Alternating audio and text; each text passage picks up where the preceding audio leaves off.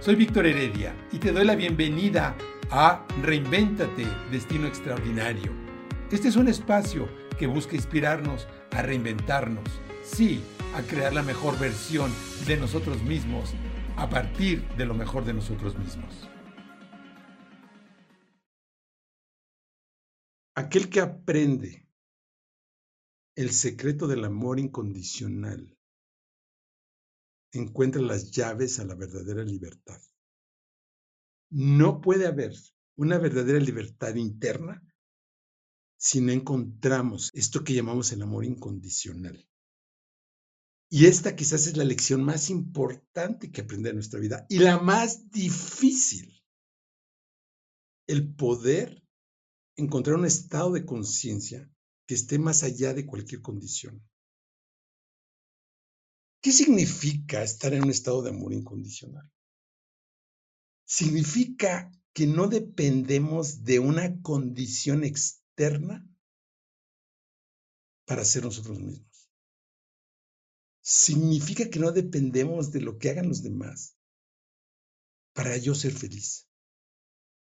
Significa que no dependo de que tenga algo o inclusive de que haga algo para estar yo bien. Y significa que yo respeto y reconozco la libertad de cada uno y acepto a los demás como son. Y llegar a ese punto es todo un arte. En el yoga hay una, una palabra que es hermosísima, que es Swa Swa Samvedana. Swa Swa. Swa es uno mismo. Sua es como una iteración sobre uno mismo. Suasasam Vedana. También es conocimiento y es realización. Suasasam Vedana es un estado de no dependencia de nada. Y solo no podemos depender de otros cuando se da esa incondicionalidad con nosotros mismos. Observemos a veces cuántas condiciones nos ponemos a nosotros mismos. Es que si fuera, es que si hubiera, si quitáramos todas esas condiciones y hubiera una aceptación total por nosotros mismos, entonces nos abriríamos a la posibilidad de aceptar a los demás como son. Todo en el mundo es una interacción, está ligado a una acción. Y en casi todo hay una transacción. Hay una transacción. Y es importante reconocer esa transacción. Entonces, ¿dónde está la incondicionalidad en las transacciones? ¿No hay condiciones en las transacciones? ¿Dónde está esa incondicionalidad?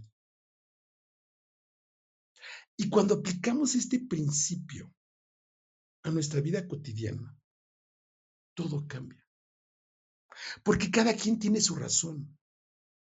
Hay uno de los sutras del Pratamiya Rudayam, precisamente, que dice, todos los puntos de vista son válidos desde ese punto de vista. Cuando tú reconoces tu verdadera perspectiva, cuando tú conectas con tu centro, que es lo primero que hacemos con en nuestro proceso reinventa, hacemos un alto para reconectar con lo mejor de nosotros mismos y reconectamos con nuestro centro. Cuando tú valoras tu propia perspectiva, entonces te das cuenta que la perspectiva de cada uno es igualmente valiosa y respetable. Y en la vida cotidiana, cuando este principio también lo aplicamos al resto del mundo, pero especialmente cuando no, cuando dejamos de poner condiciones a esa fuerza que no tiene condición, entonces dejamos de pelearnos con el mundo. Entonces en ese espacio hay un espacio de libertad. Y entonces cuando esto lo llevamos a nuestra vida práctica, yo estoy aquí bien, porque es mi decisión estar bien. Pase lo que pase. Ahí está nuestra libertad. Ese es el mayor logro. Porque a veces nosotros creemos que el dinero nos va a hacer felices, que las relaciones nos van a hacer felices, que los hijos nos van a hacer felices, que el éxito nos va a hacer feliz. Y no es cierto, es un espejismo. Y todo es transitorio. Entonces aquí es donde viene el tema del karma y de la causalidad, que está ligado totalmente a la ley de la atracción. Mi estado de conciencia es el que determina mi realidad. Y hablando de realidad, antes que nada, es mi experiencia de la realidad. Entonces, el amor incondicional realmente es un piso en la torre.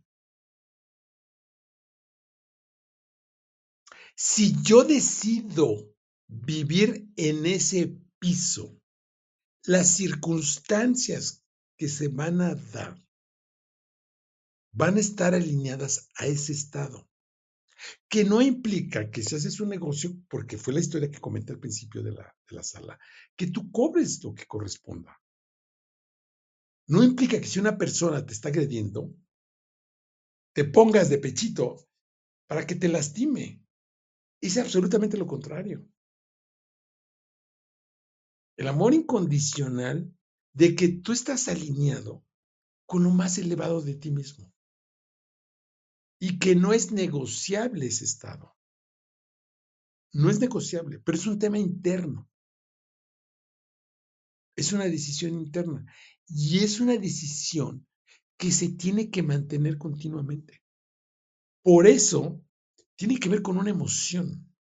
Las acciones que surgen de ese estado, si mi intención es mi propio bienestar, mi propio bien y el bien de los demás, las consecuencias van a estar acompañadas de esa energía. Pero eso requiere de una autoconciencia enorme. Y entonces por eso gentes como Gandhi, ¿no? Que practicaban la no violencia, la hinsa. Hay que liberar. Él, su intención era liberar a la India. Y había que hacer una, una revolución, que fue una revolución no violenta. Y eso requiere de un estado de conciencia elevadísimo, increíble. Porque la intención, pues está conectado con un espacio que es mucho más profundo que nuestra propia mente. Porque el respeto es mi estado de ser. El vivir una situación como esta te invita y a veces te obliga a encontrar un espacio de trascendencia, donde es importantísimo encontrar esa luz y ese entendimiento que te desapegue de la situación. Y ahí es donde viene esa lección de incondicionalidad.